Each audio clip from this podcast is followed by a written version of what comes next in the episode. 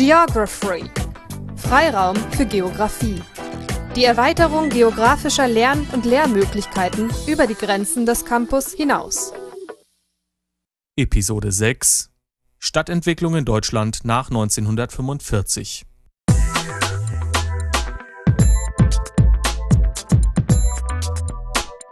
Geography Overview. Ein herzliches Willkommen zur sechsten Episode des Geography Podcasts für Siedlungsgeografie. Nachdem wir uns bisher überwiegend historischen Themen der Stadtgeografie gewidmet haben, kommen wir mit der heutigen Episode schon relativ nah an die aktuellen Entwicklungen heran. Die Ausführungen zur Industrialisierung in England und Deutschland sowie zum Gartenstadtgedanken haben in etwa um die Zeit des Zweiten Weltkriegs geendet. Damit stehen wir also direkt in der Nachkriegszeit und können uns fragen, wie geht die Entwicklung jetzt weiter? Wie verändert sich das Bild der Städte in Deutschland in den Folgejahren? Denken Sie daran, dass wir es dabei bis 1990 mit einem geteilten Land zu tun haben, in dessen beiden unterschiedlichen Gebieten auch unterschiedliche Geisteshaltungen vorherrschen. Wie wird in der DDR gebaut? Wie sehen die bundesdeutschen Städte aus? Existieren für die eine oder andere bestimmte Idealvorstellungen? Die Primary Literature wird direkt am Kriegsende ansetzen und die verschiedenartigen Entwicklungen von Ost und West aus einer gemeinsamen Ausgangssituation beschreiben. Damit hören wir uns verschiedene Bereiche wie die Konzeption beim Wiederaufbau oder auch die städtischen Bodenrechtsprobleme an. Die Textgrundlage bildet ein Aufsatz von 1993 aus der Geografischen Rundschau 45, Ausgabe 7 und 8 auf den Seiten 438 bis 445 von Hewitt Nipper und Nutz. Nachdem die ersten Jahre auf beiden Seiten der deutsch-deutschen Grenze beschrieben sind, setzt sich Report 1 mit der Stadtentwicklung in Westdeutschland zwischen 1960 und 1990 auseinander. Um auch die andere Seite nicht zu vernachlässigen, wird die ostdeutsche Stadtentwicklung dieses Zeitraums im zweiten Report dargestellt.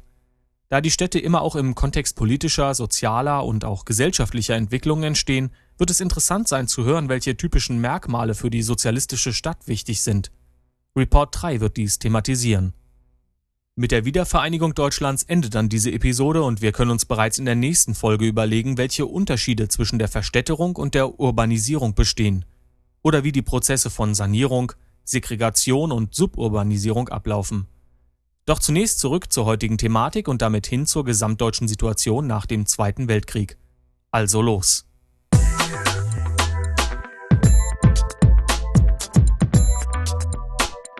Geography Primary Literature. Dass viele deutsche Städte im Zweiten Weltkrieg stark zerstört worden sind, ist bekannt. Ebenso wie die zahlreichen Beispiele dafür, dass es auch weniger betroffene Gebiete gegeben hat. So steht die Stadtentwicklung nach Kriegsende vor unterschiedlichen Aufgaben und Ausgangssituationen, die sich zum einen aus dem Zerstörungsgrad, aber auch genauso aus den spezifischen Charakteristika einzelner Städte und nicht zuletzt der Teilung des Landes ergeben. Dies hat zur Folge, dass sich der Aufbau nicht einheitlich gestaltet. Wenn man sich also zunächst einmal die Ausgangssituation in den Nachkriegsjahren besieht, so stehen einer halben Million zerstörten Wohnungen in Ostdeutschland etwa zwei Millionen im Westen gegenüber. Im Beispiel von Köln sind 60 Prozent der Stadt zerstört. Mainz weist in der Innenstadt einen noch höheren Wert auf. Dagegen bleiben Zentren wie zum Beispiel Wiesbaden relativ verschont, was unter anderem auf die geplante Folgenutzung der Alliierten als Besatzungsstandort hinweist. Die erste Aufgabe besteht also in Trümmerbeseitigung und der Wiederinstandsetzung beschädigter Gebäude. Es mangelt an Wohnraum und auch an Ressourcen. Damit der Mangel an Wohnungen nicht durch ein unkontrolliertes Bauwesen mit dem damit verbundenen Aufbrauchen der knappen Ressourcen und Baumaterialien gelöst wird, gibt es in den Besatzungszonen von Franzosen, Briten und US-Amerikanern zunächst ein Bauverbot. Auch haben die Kommunen noch nicht von Anfang an das Recht, sich selbst zu verwalten, sondern erst Ende der 1940er Jahre.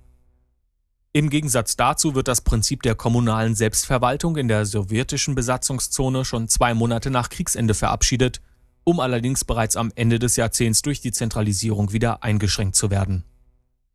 Hört man sich die Konzeptionen beim Wiederaufbau an, dann lautet das übergreifende Ziel, die Stadt besser zu entwickeln, als es die Industriestädte gewesen sind.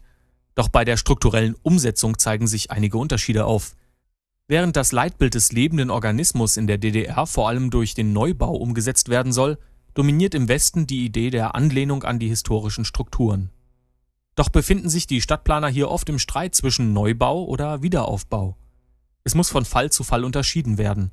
Welche Bauweise ist kostengünstiger? Wie weit soll eine Anlehnung an Historisches gehen? Was ist für die wirtschaftliche Entwicklung besser?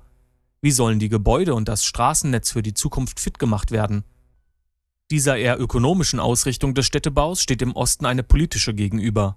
Wir werden im dritten Report noch näher darauf eingehen, doch bleibt an dieser Stelle festzuhalten, der Geist des Sozialismus soll sich in der Einheitlichkeit auch der Bauweise wiederfinden.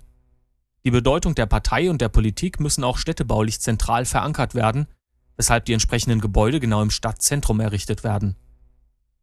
Wenn Sie jetzt hören, dass ein Wiederaufbau ohne Eingriffe in das Privateigentum eigentlich unmöglich ist, dann fragen Sie sich, welcher Teil Deutschlands hat wohl diese These vertreten, gegebenenfalls auch Enteignungen vorzunehmen?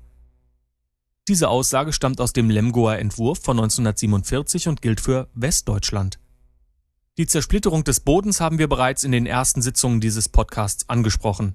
Die Flurbereinigung musste im ländlichen Raum dort aushelfen, wo die Parzellen zu klein, die Besitzverhältnisse zu durchmischt gewesen sind. In den Innenstädten stellt es sich zum Teil ähnlich dar. Beim Aufbau neuer, großer Gebäude und vor allem zum Anlegen eines aufgelockerten Straßennetzes werden also ab ca. 1950 auch Enteignungen diskutiert. Allerdings setzt sich diese Idee nicht durch. Doch führt allein die Thematisierung der Probleme unübersichtlicher, verschachtelter und kleinflächig aufgeteilter Innenstädte in der BRD zu grundlegenden Veränderungen. Straßen werden in der Folgezeit verbreitert oder überhaupt erst neu durch die dichte Bebauung hindurch angelegt, Grundstücke vereinheitlicht und vergrößert. Auch hier verläuft der Aufbau wieder nicht einheitlich, da es für die Bundesrepublik zu dieser Zeit kein übergreifendes Wiederaufbaugesetz gibt. In der DDR hingegen wird ein solches Gesetz im Jahr 1950 verabschiedet. Darauf können Städte bzw. Teile davon als Aufbaugebiete deklariert werden. Dort ist es dann rechtlich abgesichert möglich, Enteignungen vorzunehmen, um den Neubau umzusetzen. Eine Entschädigung für den verlorenen Besitz wird gesetzlich erst in den 1960er Jahren auf den Weg gebracht.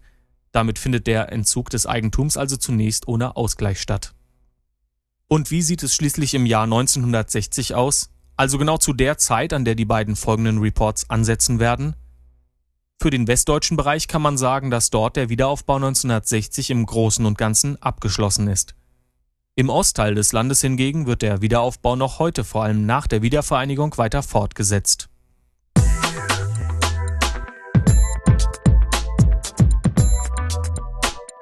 Geography Report 1960. Der Wiederaufbau ist in Westdeutschland prinzipiell abgeschlossen. Und jetzt? Was geschieht in bundesdeutschen Stadtgebieten in den folgenden 30 Jahren? Wird einfach neu hinzugebaut? Welche Veränderungen gibt es? Wie ist das Ganze organisiert? Um sich an die Auflösung dieser Fragen zu machen, kann man gut bei der letzten beginnen.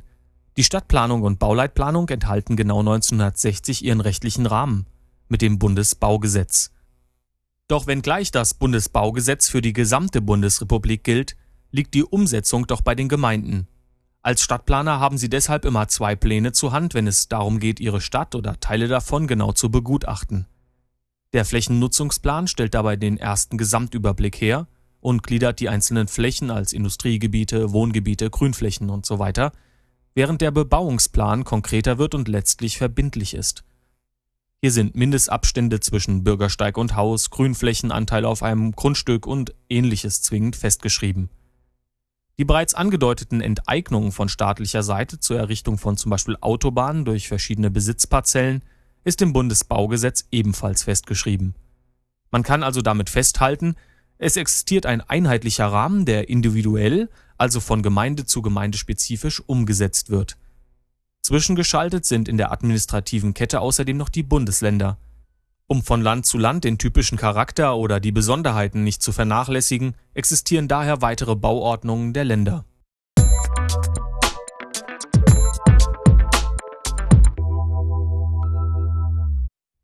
Die Veränderungen innerhalb der Innenstädte ist ebenfalls aus dem Baurecht zu erklären. Mittlerweile finden Sie in den deutschen Städten die City mit ihren typischen Nutzungen von Einzelhandel und Dienstleistern wie Banken, Versicherungen und so weiter. Wohnraum fehlt oft völlig, doch das war nicht immer so.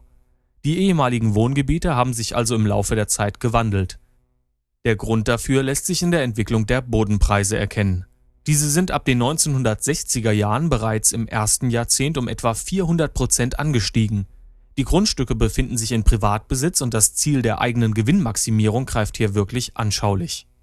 Sie würden als Grundstücksbesitzer doch auch ihre kleinen Mietshäuser abreißen lassen, um Platz zu schaffen für schicke Hochhäuser mit einer großen Menge an Büroflächen, die sich entweder teuer vermieten oder bei Leerstand steuerlich geltend machen lassen. Oder nicht? Jedenfalls bildet sich mit der Zeit die City in bundesdeutschen Städten heraus, was in Episode 9 dieses Geography Podcasts für Siedlungsgeografie noch genauer besprochen wird.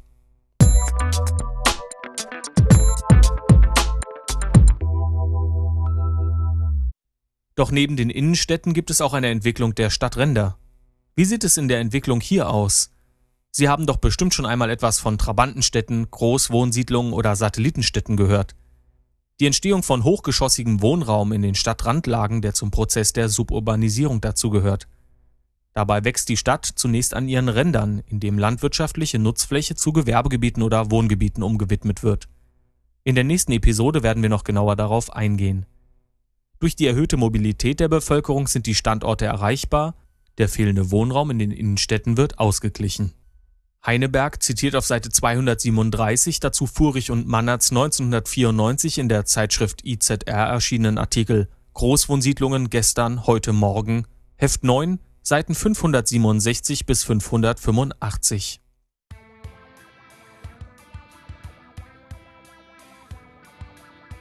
Unter dem städtebaulichen Typ Großsiedlung wird hier verstanden, nach dem Zweiten Weltkrieg vorwiegend in der zweiten Hälfte der 60er und 70er Jahre erbaut, überwiegend aus Mietswohnungen des sozialen Wohnungsbaus bestehend, in der Regel einheitlich nach einem Bebauungsplan mit Infrastruktur, Grün- und Verkehrsflächen gebaut, relativ homogenem Charakter der Bebauung und damit eindeutig abgrenzbar gegenüber der Umgebung.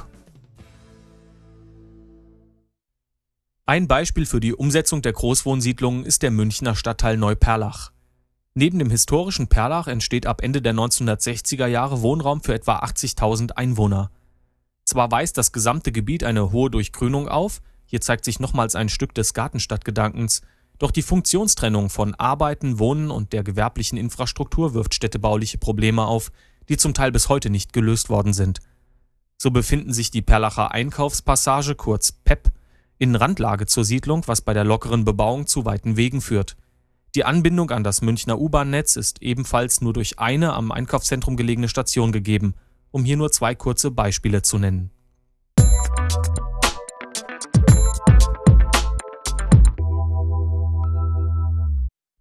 Und was geschieht mit den bereits vorhandenen Flächen? Es existieren ja nicht nur Neubaugebiete und Cities in den bundesdeutschen Städten. Um die alte Bausubstanz und die historischen Strukturen kümmert sich ein anderer Teil der Gesetzesgebung. Schlagworte sind hier Stadterhaltung und Stadterneuerung. 1971 wird das Städtebaufördergesetz erlassen, das später im Jahr 1986 gemeinsam mit dem novellierten Bundesbaugesetz zum Baugesetzbuch zusammengefasst wird. Im Städtebaufördergesetz sind also Regelungen getroffen, um die bestehenden Flächen zu sanieren. Entweder mittels Flächensanierung, wobei ein gesamtes Baugebiet abgerissen und anschließend neu errichtet wird, oder mittels der Objektsanierung, bei der einzelne Gebäude von innen heraus wieder instand gesetzt und modernisiert werden. Die Objektsanierung rückt vor allem mit dem Denkmalschutzjahr von 1975 weiter in den Mittelpunkt der Sanierungsmaßnahmen, da in der Folgezeit auch Fördergelder vom Staat dazu bereitgestellt werden. Neben den baulichen Verbesserungen sind aber noch zwei weitere Aspekte der bundesdeutschen Stadtentwicklung wichtig.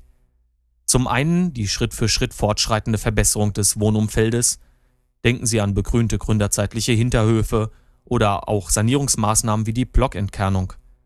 Dabei werden Hinter- und Mittelhäuser aus den um 1900 entstandenen Baublöcken abgerissen, um Belüftung, Besonnung und damit die Lebensqualität zu erhöhen. Der letzte Punkt ist die funktionale Verbesserung der Innenstädte. Denn gerade im Gegensatz zum sozialistischen Städtebau, der uns gleich in Report 2 interessieren wird, stehen in der BRD auch ökonomische Faktoren im Vordergrund. Die Verbreiterung von Straßen, um dem Individualverkehr Zugang zur City zu ermöglichen, gehören genauso dazu wie der Ausbau bzw. das Entstehen von Fußgängerzonen, die Pflege des Stadtbildes durch zum Beispiel die Restaurierung von Fassaden oder der Bau von innerstädtischen Shoppingcentern. Welche Leitbilder zu welcher Zeit aber besonders aktuell gewesen sind, wann also eher die Fußgänger und wann die Autofahrer im Blickpunkt der Stadtplaner standen, werden wir in der nächsten Episode dieses Podcasts hören. Doch zunächst einmal schieben wir den eisernen Vorhang zur Seite und hören, wie sich die Stadt in der Deutschen Demokratischen Republik entwickelt hat.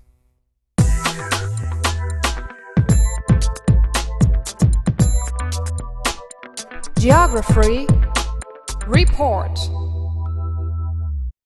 Um auch in diesem zweiten Report ebenfalls mit der letzten Aussage der Primary Literature zu beginnen, der Wiederaufbau ist in der DDR im Jahr 1960 noch lange nicht abgeschlossen. Dass auch in der Folgezeit nicht primär die Instandsetzung alter Bausubstanz im Vordergrund steht, lässt sich aus dem ideologischen System heraus erklären, das im dritten Report zur sozialistischen Stadt aber noch genauer besprochen werden soll. Zunächst ist einmal für uns wichtig, das Bauen in der DDR wird bereits Mitte der 1950er Jahre uniformisiert und industrialisiert. Dabei liegt der Fokus ganz eindeutig auf Neubauten, die in industrieller Großfertigung einheitlich hergestellt werden sollen. Mit durchgeplanten stringenten Fertighäusern oder sogar Fertighaussiedlungen wird der Wohnungsmangel zügig beseitigt. Ein Beispiel dafür, zu dem sich bei Heineberg auf Seite 233 auch eine gute Abbildung findet, ist der sozialistische Wohnkomplex im ehemaligen Ostberlin entlang der Karl-Marx-Allee. Wenn Sie eine aktuellere Sicht auf das Gebiet werfen wollen, dann tippen Sie bei Google Earth einfach Karl-Marx-Allee und Berlin ein, denn die Gebäude stehen auch heute noch. Charakteristisch für einen solchen Komplex ist zunächst einmal der Wohnraum. Die Wohnbauten werden einheitlich in Plattenbauweise gefertigt und sind mindestens fünfgeschossig oft bis zu zehn Geschossen hoch. In ihrer rechtwinkligen länglichen Form stehen sie in der ersten Phase des Bauens zunächst senkrecht und waagerecht zueinander. Ein extrem vereinheitlichendes Bild. Zwischen den Wohngebieten sind niedrigere Bauten für die politische, gesellschaftliche und zum Teil auch Versorgungsinfrastruktur errichtet. Durch die nicht sehr dichte Bebauung entstehen auch hier, ähnlich der Großsiedlungen in der BRD, lange Wege und eine schlechte Erreichbarkeit einzelner Geschäfte. Damit ist ein Teil der Ostberliner Innenstadt mit Wohnraum für etwa 5000 Personen städtebaulich verändert worden. Im Gegensatz zum Westen kommt es hier nicht zu Bodenspekulationen. Die Grundstücke, die, wie die Primary Literature gezeigt hat, enteignet werden, sind durch den fehlenden kapitalistischen Handel mit ihnen nicht finanziell in Wert zu setzen. Damit entsteht auch keine City mit ihren typischen Dienstleistungen und dem Einzelhandel. Einkaufsmöglichkeiten bieten in den größeren Städten die Selbstbedienungswarenhäuser (SB-Warenhäuser) mit einer Einkaufsfläche von über 3000 Quadratmetern und einem breiten, wenn auch keinem tiefen Warensortiment.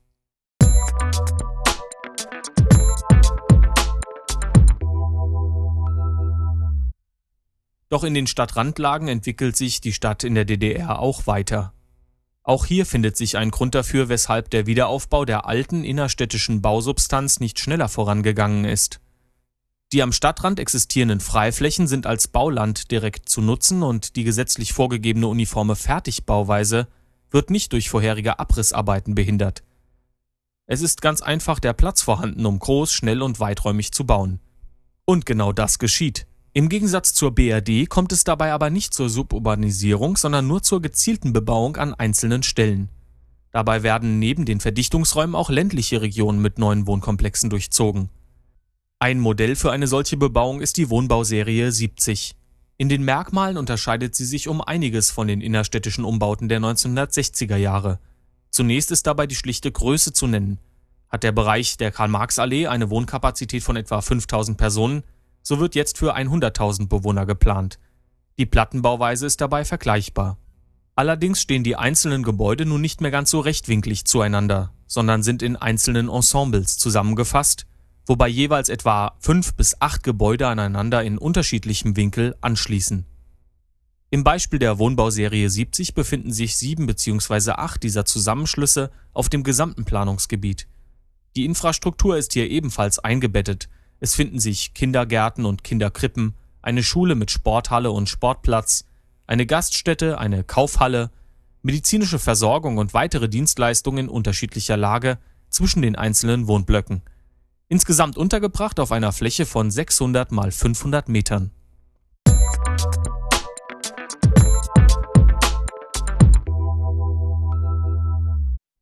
Insgesamt kann man zusammenfassen, dass die alten Bausubstanzen mit der Zeit immer weiter verfallen. Der Bau der Wohnkomplexe geschieht zwar auch im ländlichen Raum, doch werden die größeren Städte, vor allem mit mehr als 100.000 Einwohnern, baulich besonders gefördert, so dass es zu einer starken Zuwanderung in diese Gebiete kommt. In den Innenstädten entsteht keine City, was neben den Bodenrechtsfragen auch auf das eingeschränkte Warenangebot und die Rationalisierungen im tertiären Sektor zurückzuführen ist. Welcher Ideologie diese Stadtentwicklung geschuldet ist, wird nun der folgende dritte Report beschreiben.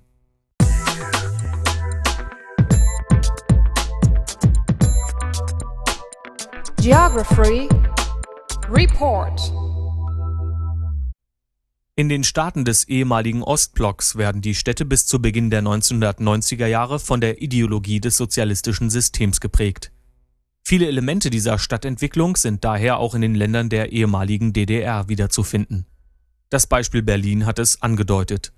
Doch abgesehen von der konkreten Umsetzung ist die Folie der typisch sozialistischen Stadt interessant, von der ausgehend die bestehenden Städte überformt worden sind. Wichtiges Merkmal ist zunächst einmal die Magistrale.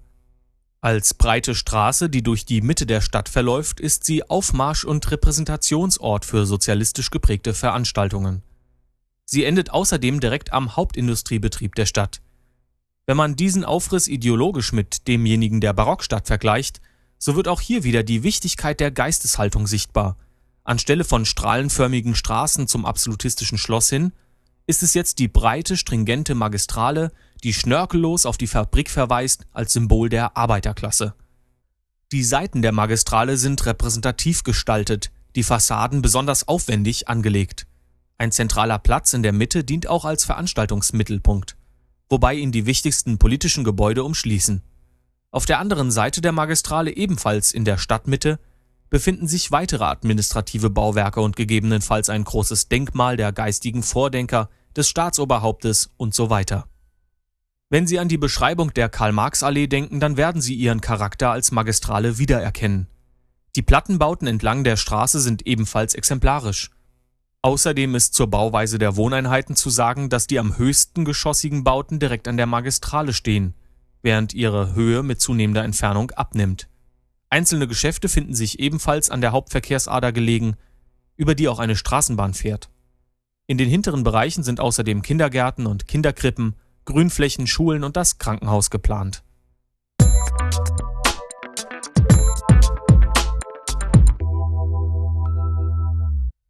Neben dieser schlichten Beschreibung sind doch die Ziele daraus klar zu erkennen. Der Versuch, über die Stadtentwicklung nicht nur symbolisch das Individuum hinter das Kollektiv zurücktreten zu lassen, die Schaffung des neuen sozialistischen Menschen. Die Ausrichtung der gesamten Stadt auf die Arbeitsstätte ist bereits genannt worden. Auch die repräsentative Funktion wurde erwähnt. So ist es nicht unverständlich, dass die Planung der sozialistischen Stadt von der Partei durchgeführt wird und der Grundriss auf planerischen Grundlagen fußt. Es wird nichts dem Zufall überlassen. Außerdem sind die Städte in ihrem Vergleich hierarchisch gegliedert, wobei die größte Stadt die entsprechend größte politische und wirtschaftliche Bedeutung hat. Neben der Überformung bestehender Städte wie Ostberlin gibt es auch Stadtneugründungen wie zum Beispiel Eisenhüttenstadt oder Stadterweiterungen. Ein Beispiel dafür wäre Halle Neustadt. Wenn man sich die zeitliche Entwicklung der sozialistischen Stadt anhört, so lassen sich drei unterschiedliche Phasen ausmachen.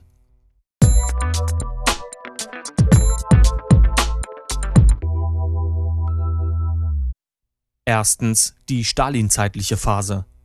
Zwischen Mitte der 1930er und der 1950er Jahre ist diese erste Phase einzuordnen. Der zentrale Platz entsteht hier genauso wie die Magistrale als Hauptachse für die jeweilige Stadt.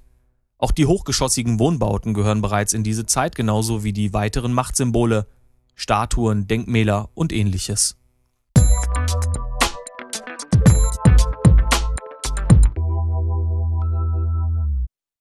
Zweitens die moderne sozialistische Stadt. In den 1960er und 1970er Jahren wird die sozialistische Stadt erweitert. Aufgrund von Wohnraummangel werden verstärkt Großbauprojekte in Plattenbauweise umgesetzt. Die Magistrale wird weiter zur Hauptverkehrsader ausgebaut und es entstehen die ersten Fußgängerzonen.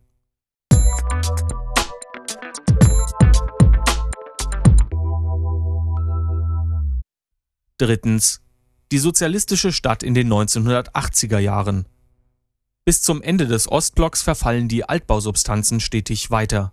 Der Wunsch nach mehr Individualität, der sich in den genormten Plattensiedlungen nicht wiederfinden lässt, wird zumindest ansatzweise durch die Errichtung von Ferienhäusern, den Datschen, umgesetzt.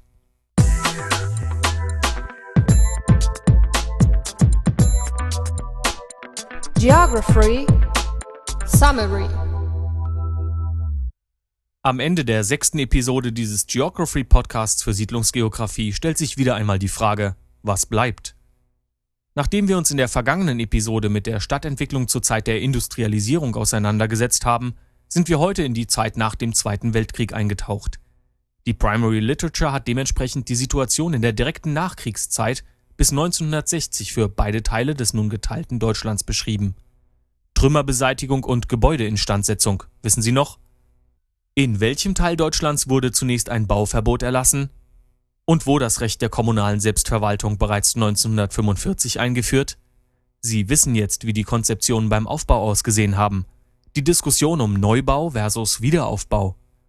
Auch die Bodenrechtsprobleme in Westdeutschland sind Ihnen nun nicht mehr fremd.